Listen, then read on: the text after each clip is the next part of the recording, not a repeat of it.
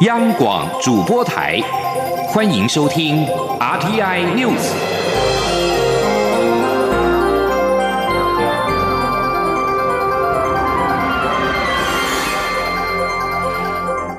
各位好，欢迎收听这节央广主播台提供给您的 RTI News，我是陈子华。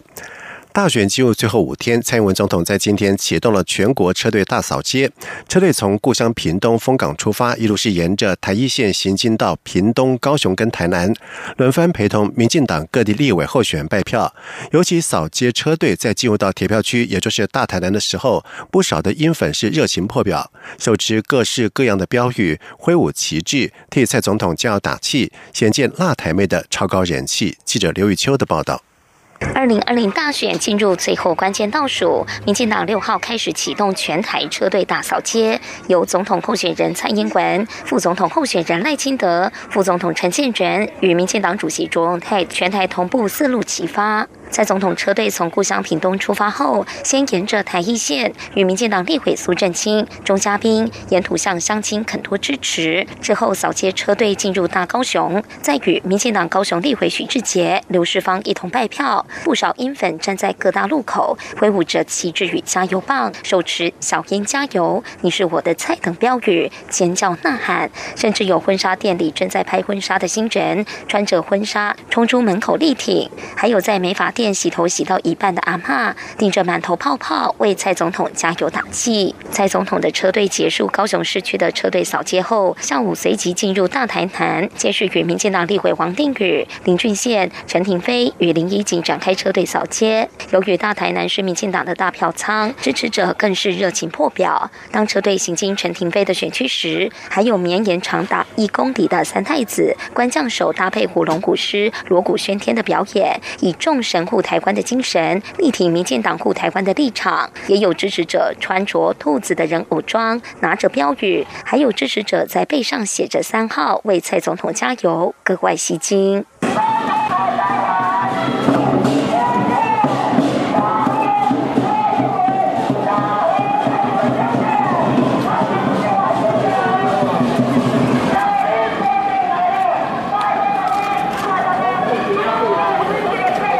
在总统的勇敢自信、护台同行、全台大车扫，从六号起将连扫五天，一路向北，最后会与赖清德车队预定在投票前一天于台北市合体，象征赢得胜利，赢得胜利。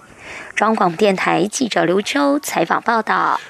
另外，蔡英文总统竞选连任办公室在今天也是再次的推出了新的电视竞选广告，大声说话，以叙说台湾年轻人的日常生活，传达专制独裁并不遥远的事实，呼吁台湾人团结起来，大声说话，以投票来表达选择跟民主、自由以及全世界站在一起的决心。而就在选前倒数一周，国民党总统候选韩国瑜在今天特别由故宫前院长周公新陪同到故宫北部院区参访。欣赏了故宫的藏品，韩国瑜在欣赏清代王辉千言万货图的时候，还问：“这是真的吗？”韩国瑜同时提出了故宫南院未来应该采取文化造镇式的开发，才能够提高参访的人数。记者江昭伦的报道。国民党总统候选人韩国瑜上午在故宫前院长周公熙以及故宫资深职工陪同下，前往故宫北院欣赏故宫展品。韩国瑜看了翠玉白菜，欣赏院藏陶瓷精华展。对于汝窑定窑瓷器感到相当好奇，在欣赏到清代王辉的千言万货图时，听到周公兴详细解说后，还特别问了：“这幅画是真的吗？”周公兴回应说：“当然是真的。”韩国瑜在故宫展场内停留大约半个多小时，之后则向媒体表达他对故宫南院未来发展的看法。韩国瑜认为，故宫南院位处农业县环境，应该以文化造镇式的开发，才能拉抬参访游客人数。韩国瑜说：“未来南部故宫啊。”因为在农业的环境里面，可能要造镇式的开发，包括包括了文化，包括了教育，包括了娱乐，包括了休闲，甚至度假等等。如果用这种再造一个城镇方式的文化造镇，那故宫南院有可能会重新呃这个冲刺起来，让它的参观人数会越来越多。对此，故宫副院长黄永泰表示，故宫南院的设立是为了文化平权、南北平衡，和是否位处农业环境没有关系。文化是大家所共有的，一脉相传，南北民众都应该有同样享受到欣赏故宫文物的权利。中国电台记者张超伦台北采访报道。而不过，在参访结束之后，韩国瑜在院区范围内向媒体说明了他对于未来故宫南院发展的看法，却没有事先向故宫提出申请的许可。故宫人员试图劝阻无效，而现场也有支持者是高喊着“韩国瑜当选”的口号。虽然立刻遭到韩办人员制止，但是仍然引发了是否违法竞选规定的质疑。而对此，故宫副院长黄永泰表示，韩国此举并没有事先向故宫申请，故宫试图劝阻无效，是否违反？竞选的规定，黄永泰委婉的说，要由相关单位来认定。另外，韩国瑜在今天并且亲自举行了记者会，正式启动夜袭密码，号召百万庶民站出来，在九号出席在台北凯道的造势晚会，展开闪电攻击，打一场轰轰烈烈的胜仗。亲民党总统。候选人宋楚瑜在今天在台南进行了竞选活动。对于在近日的选举话题，他表示，国民党高层到现在还在斗，让人质疑国民党推出的候选人能够继承我们国民党过去的光荣传统吗？宋楚瑜呼吁选民赶快把票投给他，重新找回台湾的希望。记者王兆坤的报道。亲民党总统候选人宋楚瑜在南科受访表示，五缺的问题没有解决。口水的问题可能将来也要一起解决。国民党总统候选人韩国瑜对于蒋经国先生这么样的侮辱，国民党到现在还没有向蒋经国道歉，他要表示愤怒。宋楚瑜说：“不是国民党这些基层的人不了解，是高层还到现在还在斗，斗到现在为止，让台湾继续向下沉沦。你认为像这样的人能够继承？”我们国民党过去的光荣传统吗？能够继承过去我们孙运璇先生、李国鼎先生打下的优良的基础吗？台湾有今天的经经济发展是靠努力呀，但是那个领导多有有多重要啊？领导有多重要？国民党到目前为止，你说这样的可以领导一个国家吗？还不赶快把票投给宋楚瑜，重新找回台湾的希望嘛！我今天讲的话，再给国民党一次机会啊！宋楚瑜竞选总部上午公布战车车队，发言人虞美人表示，选前这一周会沿着纵贯线走一趟，争取选民支持。媒体询问是否会被弃保，亲民党副总统候选人余香表示不担心，他认为选民都很有智慧。相信民众会知道如何把握手上这一张最神圣的总统选票。中央广播电台记者王兆坤采访报道。武汉的不明原因肺炎病例，截止到五号的八点为止，总共增加为五十九例，而其中七例是重症的患者，并且持续追踪一百六十三位密切接触者。而卫福部机关署在今天表示，已经排除是流感、禽流感、腺病毒、SARS、MERS 等呼吸道病原体的可能性，而目前怀疑是动物传人的病原体，但是还必须进一步的理清。同时，机关署表示，他们已经去函中国疾病预防控制中心，希望。院同意我方派专家团前往武汉地区，针对不明肺炎疫情进行访查，并且进行疫情的交流。记者肖兆平的报道。中国大陆武汉地区不明肺炎疫情持续延烧，疫情至今还未明朗。为此，行政院副院长陈其迈六号邀集卫生福利部及相关部会举行研商会议。行政院副院长陈其迈指示卫福部规划派员前往中国大陆实地了解疫情，并展开交流。卫生福利部疾病管制署署长周志浩六号下午临时举行记者会，表示疾管署已。经去函中国疾病预防控制中心，建议对岸根据二零一零年签署的海峡两岸医药卫生合作协议以及过去潜力，同意我方派遣专家前往访查。他说：“我们是我们在今天下午的时候啊，已经跟陆方哈发出的信函啊，请求他们能够同意啊，依据两岸卫生医药协议啊，同意我们好派专家啊到武汉地区来进对这些个疫情来进一步的了解。至于出发时间或是专家成员，周志浩表示，还需等候对岸回函才能进一步规划。机关署希望可以了解患者临床症状以及治疗情况，甚至如果可以，也希望前进华南海鲜城了解环境。他说：“那我们希望是到对岸能够看了解是一些的诶，比如讲说病患他的临床的表现是怎样啊？那还有一个治疗哈，治疗因为这是一个新的疾病嘛，好，如果是新的疾病的话，那治疗的经验对我们来讲也蛮蛮重要的。那当然很重要的，到目前为止病源的情形还不知道，那我们也希望能够了解看看啊，这个是不是有病源的情形，他们的情形是怎样等等这些事情。”周志浩表示。为了应应春节可能的流动人潮，机关署会加强人力，做好边境检疫工作，同时也会遵照行政院的指示，做好各医疗院所感染管制措施，以利卫生单位做好防治作为。中央广播电台记者肖兆平采访报道。另外，香港医管局在今天公布，由五号中午到今天中午，香港公立医院一共是收治了六名过去两个星期到。过武汉，并且出现发烧、呼吸道感染或者是肺炎症状的病人，全都情况稳定，正接受隔离治疗。而且这些病患在病发之前都没有到过武汉市的市街市。而其中一名男性跟一名女性病人曾经分别到过四家的医院求证。而医管局表示，从去年十二月三十一号开始，香港公立医院一共向卫生署呈报了二十一宗的相关病人的个案，而其中七个人已经出院。在外电消息方面，美国在三号击毙了伊朗军事高阶将领，招致的反弹升高。伊拉克国会已经通过要求美国和其他外国部队撤离伊拉克，而美国总统川普则是骚扰是大加威胁，表示如果伊朗报复美国，美国将把目标对准伊朗的文化资产。而美国联邦众议院院长佩洛西表示，众议院这个星期将就一项战争权力决议案进行表决，以限制美国总统川普对伊朗采取的军事行动。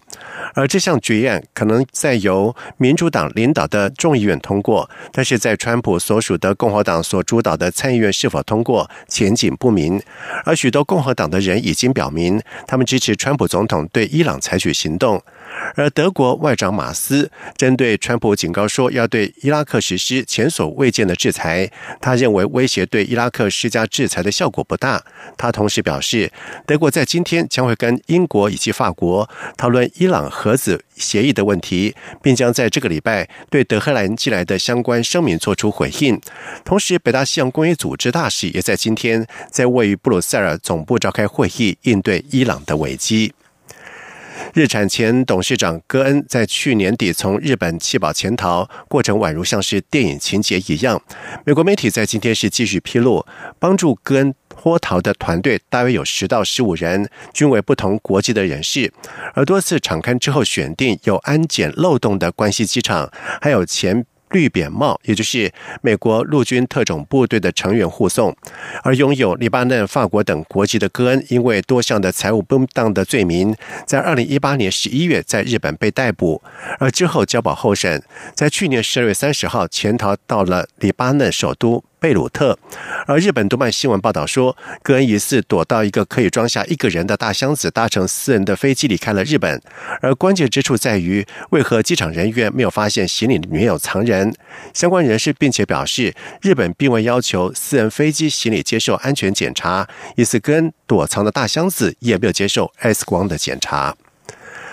土耳其总统埃尔顿在五号表示，在土耳其国会上个礼拜通过向利比亚派兵的法案之后，土国政府已经开始向利比亚部署军队。土耳其国会已经通过了一项法案，允许政府派军到利比亚，目标是力挺联合国所承认由利比亚总理沙拉吉所领导的迪利波里中央政府。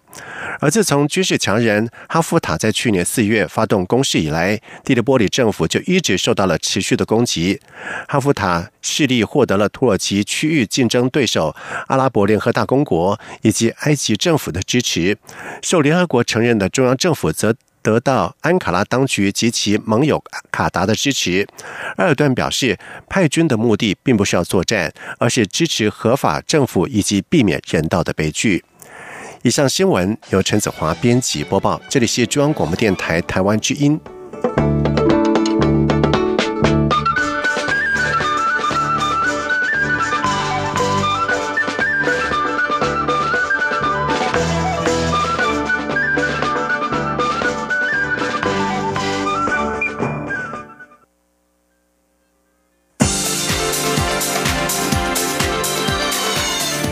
是中央广播电台，台湾之音，欢迎继续收听新闻。现在时间是晚上的七点十五分，欢迎继续收听新闻。交通部观光局在今天发布了二零一九年全年来台国际旅客的人次达到了一千一百八十四万人次，比二零一八年的一千一百零七万人次新增了七十万人次，成长百分之七，再创历史新高。观光局分析，在去年来台陆客总计是两百七十一万人次，比前年的两百七十万人次微幅成长了百分之零点五。非陆客部分则是将近有九百一十四万人次，较前年的八百三十七万人次是大幅成长了百分之九。而其中日本市场更是在去年十二月九号首度突破了两百万人次大关，而韩国市场也同步创下了新高，成长率分别居一到两成，而新南向十八国的成长幅度也有百分之六。观光局强调，在未来，观光局将会持续秉持多元发展、全球布局的核心理念，协助台湾成为友善、智慧体验的亚洲重要的旅游目的地，希望达成观光立国的愿景。接下来我们来看台北股汇市在今天的表现情形。在美意冲突紧张再起，美股三号重挫，亚洲股市包括了台北股市在今天也多呈现走跌的局面。在中场的时候，台北股市是下挫了一百五十七点，跌幅为百分之一点三，收在一万一千九百五十三点，跌破了一万两千点大关。而在汇市方面，新台币兑换美元汇价收盘是收在三十点一一元，是小贬了零点五分。记者陈林信宏的报道。美伊冲突惊吓全球金融市场，美股上周五重挫，半导体龙头台积电美国存托凭证 ADR 收盘下挫超过百分之三。六号在台北股市表现一样弱势，跌幅达百分之二点二。再加上股王大力光去年十二月合并营收终止连四个月创新高，股价连两个交易日下挫，全指股熄火。再加上外资卖超，台股大盘指数中场重挫一百五十七点，跌幅百分之一点三，收。一万一千九百五十三点，跌破一万两千点大关，跌破月线支撑。受到美伊战事影响，亚洲主要股市六号普遍走弱，只有位阶偏低的中国股市还维持在平盘附近。分析师指出，以历史经验来看，中东的战事对国际股市的影响度通常会又急又快，且由于对全球消费的影响度偏低，因此对于股市的冲击很快就会淡化。不过，由于台湾国内这一周总统大选选举即将揭晓，市场观望气氛会比较浓厚。台股若要较突出的表现，得等到下周选举底定。国泰政企顾问处经理蔡明汉说。那就过往来讲，因为这个梦呃大选前的最后一周，通常市场的观望气氛会明显的拉升，不确定因素的状况高挂情况下，指数通常都会比较明显的横盘整理啦，那会呈现比较观望气氛。所以我认为说这块来讲，指数的一个部分可能要这个礼拜整理过后，那先行止跌回稳，那加上说这个美一的这个所谓的战争的这个讯息慢慢淡化，那指数可能要等待这个下礼拜总统大选。这个底定之后，才会有比较好的表现机会了。至于中国武汉病毒性肺炎增加，香港、新加坡都传出相关病例，台北股市相关防疫概念股人气上冲，不少个股登上涨停板。不过，分析师也提醒，这种突发事件的防疫概念股操作，通常资金来得快，去得也快，投资人不宜造进。汇市部分，新台币对美元汇价早盘先贬后升，市场交投清淡，收盘收三十点一一元，小贬零点五分。中央广播电台记者陈林信宏报道。经济部水利署在今天表示，从去年冬季进入枯水期以来，现在有一波波的封面带来了降雨，而目前全台各主要水库蓄水量都比去年来得好，可满足一期稻作的供灌需求。记者谢佳欣的报道。根据水利署截至二零一九年十二月三十一号统计，全台各主要水库蓄水量都较二零一八年同期来得高，尤其鲤鱼潭水库年增两成二，明德及德基水库增加百分之十五，新竹宝山及宝二水库则年增一成四。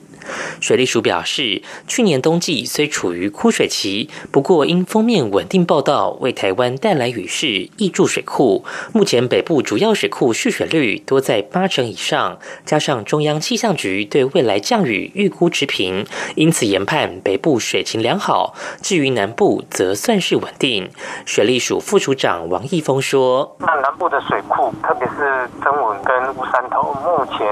加起来有三亿九千万吨，所以。”它这个蓄水量跟往年相比呢，有比较好一点点。呃，南部地区的供水情势也是稳定的。整体而言，台湾地区目前的水情是相当正常。水利署指出，自去年汛期结束后，已提早开始紧盯水情变化，而现在尚未收到气象局针对未来春雨及梅雨的预估报告，仅做保守估计。一起到做供水无虞，各类用水到二月初也没有问题。水利署后续将与气象局保持密切联系。中央广播电台记者谢嘉欣采访报道。病人自主权利法在今天正好是上路周年，而卫福部也在今天进一步公告了泡泡龙、渐冻症等十一类的罕见疾病可以适用于病主法。而未来一旦相关的疾病经过医师确诊符合临床要件，可以依据患者事前签署的预定医疗决定进行相关的医疗处置。记者肖兆平的报道。二零一九年一月六号施行的《病人自主权利法》，不仅是台湾第一部以病人为主体，让病人有选择与决定权的专法，也是全亚洲第一部完整保障病人自主权利的医疗法规。六号正好是上路周年。所谓的病主法，是透过预立医疗决定书来保障未来五款包含末期病人、不可逆转昏迷、永久植物人状态及重。重度失智以及经中央主管机关公告疾病等。五种临床状况，可选择善终决定。卫生福利部医事司司长石从良六号受访表示，第五款的中央主管机关公告疾病，卫福部已确定将多发性系统萎缩症、囊状纤维化症、亨丁顿氏舞蹈症、脊髓小脑退化性动作协调障碍、脊髓性肌肉萎缩症、肌萎缩性侧索。硬化症、球形式肌肉失养症、肢带型肌失养症、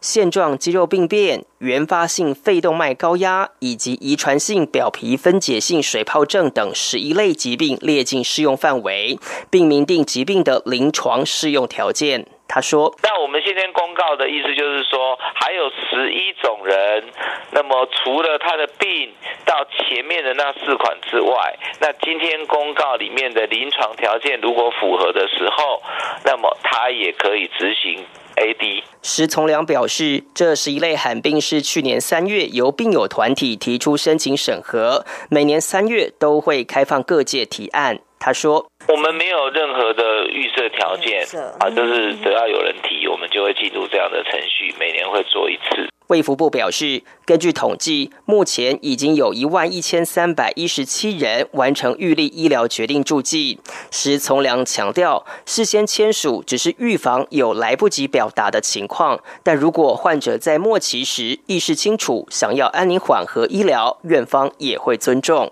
中央广播电台记者肖兆平采访报道。致力于将医疗院所的诊疗设备微小化，由国立中央大学所研发的智慧手表，穿戴者只要轻按三十秒，就能够侦测出是不是有心律不整。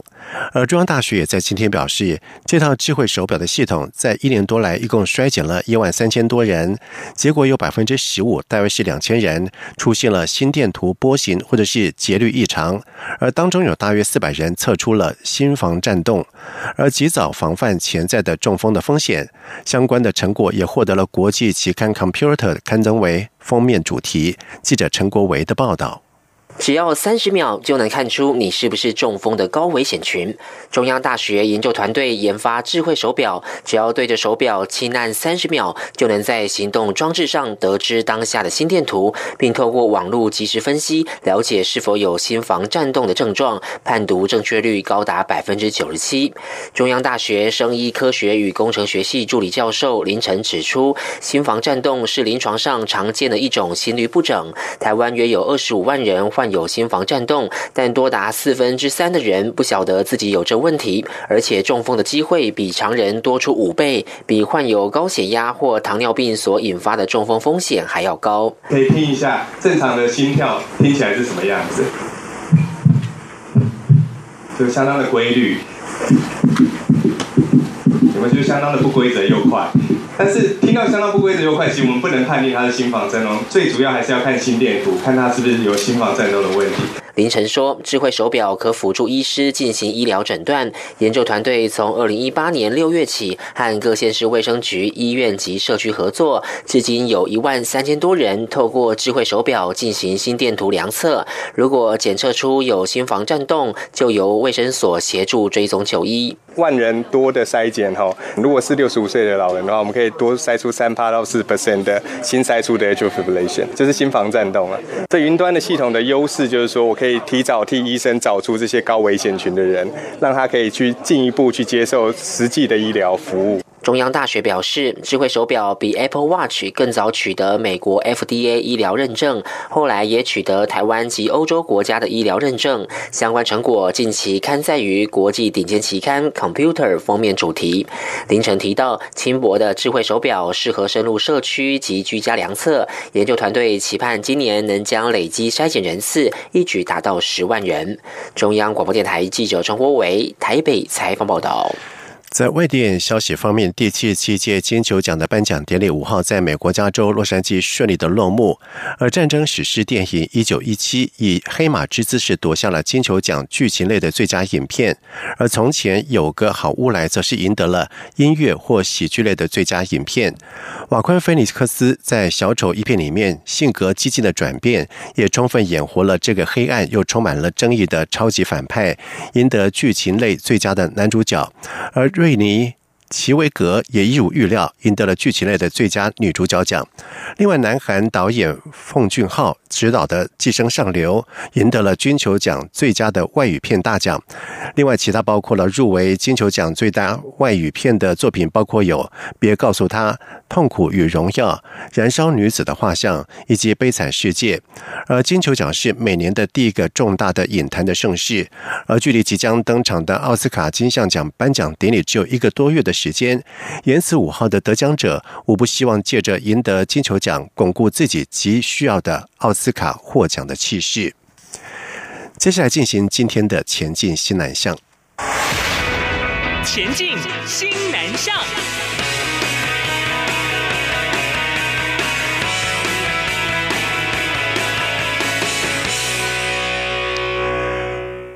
美中贸易战是加速了供应链的重整。二零一九年一月到十一月，台湾成为越南第五大的外资，而其中以资讯电子业增加为最多。在台湾对越南投资金额占比。较二零一八年全年增加了十八点八个百分点，而经济部统计处在今天发布产业经济统计简讯，指出二零一九年一月到十一月，投审会核准对越南投资金额是八点五亿美元，占对东协投资总额近四成，以制造业占百分之五十四点一为大宗。同时，统计处也分析，越南因为属跨太平洋伙伴全面进步协定以及区域全面经济伙伴协定的成员国。再加上人口红利和工资相对便宜等优势，成为了台湾近年西南向热门投资地点。二零一九年受到美中贸易战的影响，对越投资扩大。而除了投资热，台湾对越南出口继续成长。统计处表示，二零一九年一月到十一月对越南出口是九十八点五亿美元。虽然受到到全球经济放缓的影响，年增幅度缩减到百分之零点三，但也优于台湾对全球出口。减百分之一点九，而随着新版台越投资保障协定的签署，加上经济部积极拓销机械、资讯、纺织等产品，在未来对越南出口渴望持续的成长。台湾民间酒厂威士忌和由印度代理商引进印度，近日在正式的开卖，成为了首款进军到印度的台湾的酒类产品。而目前在德里、钦奈等大城市贩售，期盼能够抢占印度这个全球最大的烈酒市场。而印度代理商执行长包特拉表示，他来台湾的时候有机会接触到曾经在国际获奖的伽马兰威士忌，认为这款台湾的威士忌的口感很适合印度市场。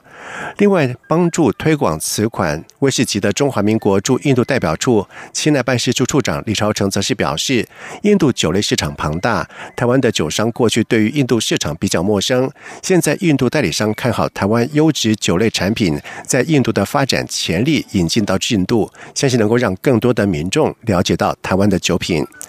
以上新闻由陈子华编辑播报，这里是中央广播电台台湾之音。